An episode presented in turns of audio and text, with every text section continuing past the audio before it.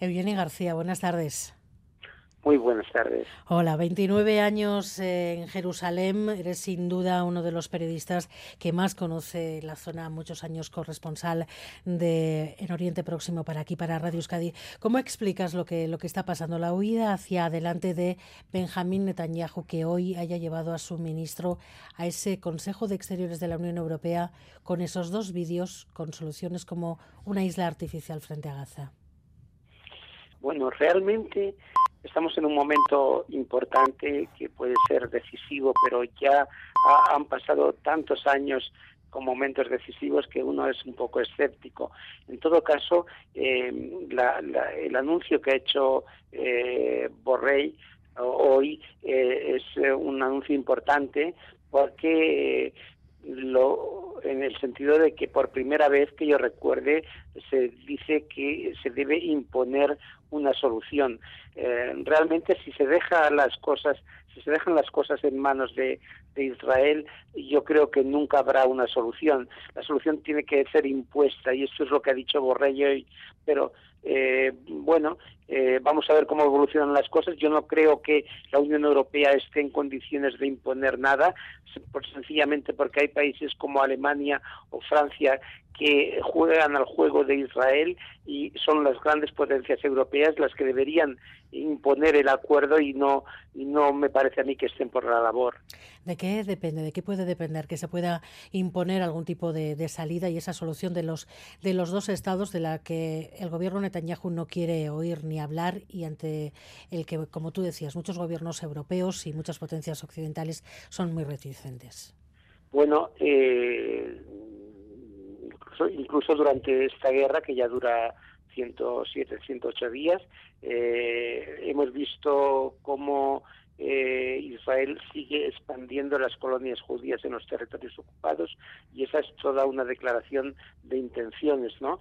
Entonces, eh, bueno, mientras el número de colonos judíos siga creciendo, eh, el 22% de Palestina que debería ser eh, el Estado palestino, pues se hace inviable eh, su desarrollo por la sencilla razón de que las colonias aprisionan todo, aprisionan las poblaciones palestinas y las reducen a, superficies muy muy pequeñas y eso hace que un Estado sea inviable en las actuales con, circunstancias.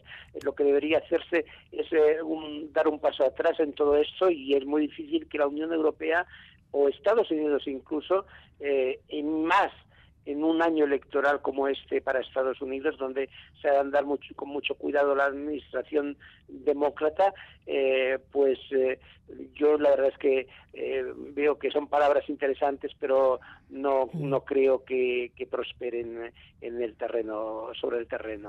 ¿Y hasta dónde puede llegar Netanyahu?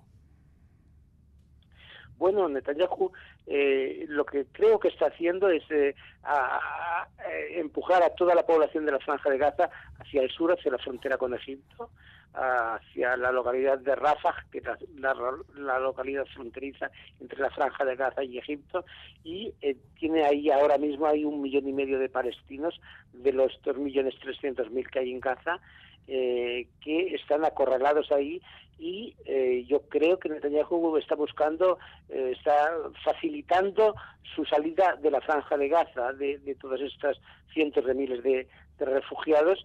Eh, de momento no lo ha conseguido, pero él los sigue aprisionando allí, cada vez en, en, condiciones más difíciles y esperando una oportunidad que por arte de magia se abran las fronteras de Egipto y toda esta gente salga de allí y salga de la franja de Gaza y ya no vuelva nunca más. 25.000 muertos en Gaza, pero Netanyahu sigue sin poder ofrecer resultados a las familias de los rehenes que siguen en poder de Hamas. Hoy decenas de familiares han mostrado su hartazgo entrando en el Parlamento israelí. ¿Hasta qué punto esta no solución a esa crisis también de los rehenes que sigue teniendo pendiente puede mm, acabar minando la posición de, del primer ministro, Eviani? Bueno, el primer ministro eh, tiene mayoría en el Parlamento, en la Knesset, eh, una mayoría relativamente holgada que le permite continuar gobernando.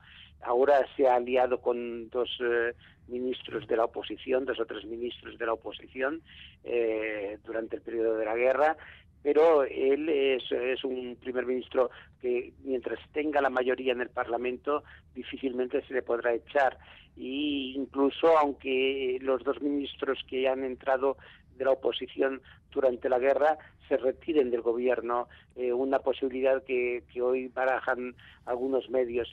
Eh, Netanyahu tiene eh, por delante una tarea que no es complicada, pero sabe que si la guerra termina, también tendrá que hacer frente al juicio por corrupción que se ha interrumpido debido a la guerra y luego a la investigación eh, que se hará de toda del desastre del 7 de octubre, por qué ocurrió, quién es responsable. Él ha sido primer ministro durante muchos años y, por tanto, eh, es eh, en gran parte responsable aparente de lo que ha ocurrido, del, del desastre de los servicios secretos y del ejército. Eh, y esto, bueno, es una cuestión, él, lo que va a hacer va a ser demorar todo lo máximo ese momento, el momento del final de la guerra, y luego cuando termine la guerra va a demorar también las investigaciones el tiempo que, que sea necesario para, para, para, que, para continuar en el poder.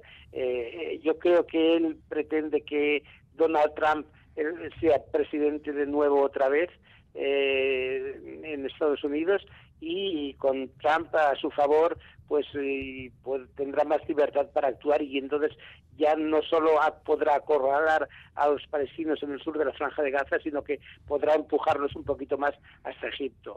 La sociedad israelí está con Netanyahu en lo que está haciendo. Bueno, los sondeos que se han publicado estos días eh, muestran que ha perdido popularidad bastante. Eh, pero hay una gran parte de la población israelí judía que está con él, que sigue con él, aunque también hay gente que, que, ahora mismo eh, votaría a otra, que aunque votaron a Netanyahu en las últimas elecciones, que ahora votarían a otra a otro candidato. Eso es lo que dicen los sondeos. Eh, pero él, al tener mayoría en el Parlamento, eh, decir, puede puede continuar en el cargo al menos indefinidamente hasta que haya unas nuevas elecciones. Hay mucha gente que pide unas elecciones ya, incluso durante la guerra, eh, pero esto es algo que Netanyahu no creo que vaya a conceder. Mm. Y en eh, Palestina, hablábamos de la posibilidad de una solución que pase por dos estados reconocidos.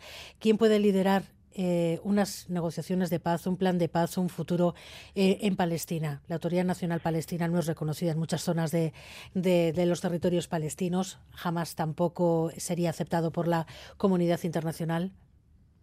Bueno, es, es una situación nada fácil para los palestinos. Evidentemente, el presidente Mahmoud Abbas, el presidente palestino de la, de la Autoridad Nacional Palestina, eh, ha sido eh, muy condescendiente con Israel, ha hecho todo el trabajo sucio de administrar los territorios palestinos mientras Israel expandía sus colonias y eh, ha estado apresando y deteniendo a un montón de, milicianos eh, de Hamas, incluso de su partido de, Fatah, que estaban que, estaban con la resistencia.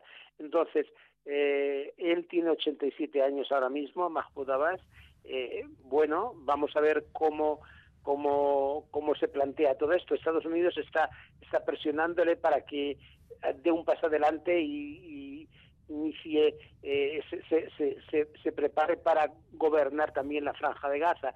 Pero es, es muy difícil porque la franja de Gaza es un territorio, eh, no diré que todo es hostil a Mahmoud Abbas, pero sí muy buena parte del territorio es hostil a Mahmoud Abbas y por lo tanto eh, Hamas y, los grupos, eh, otros grupos que hay en la franja de Gaza eh, no van a, no van a aceptar fácilmente que Mahmoud Abbas se haga cargo. Esto lo sabe el presidente palestino y de ahí que esté en una situación un poco eh, en la cuerda floja, esperando a ver que, que, que, hasta dónde le empuja a Estados Unidos, hasta dónde le empuja a Israel para, para dar sus pasos siguientes. Y no olvidemos, como comentaba hace un momento, que él tiene 87 años y ya es una persona bastante mayor.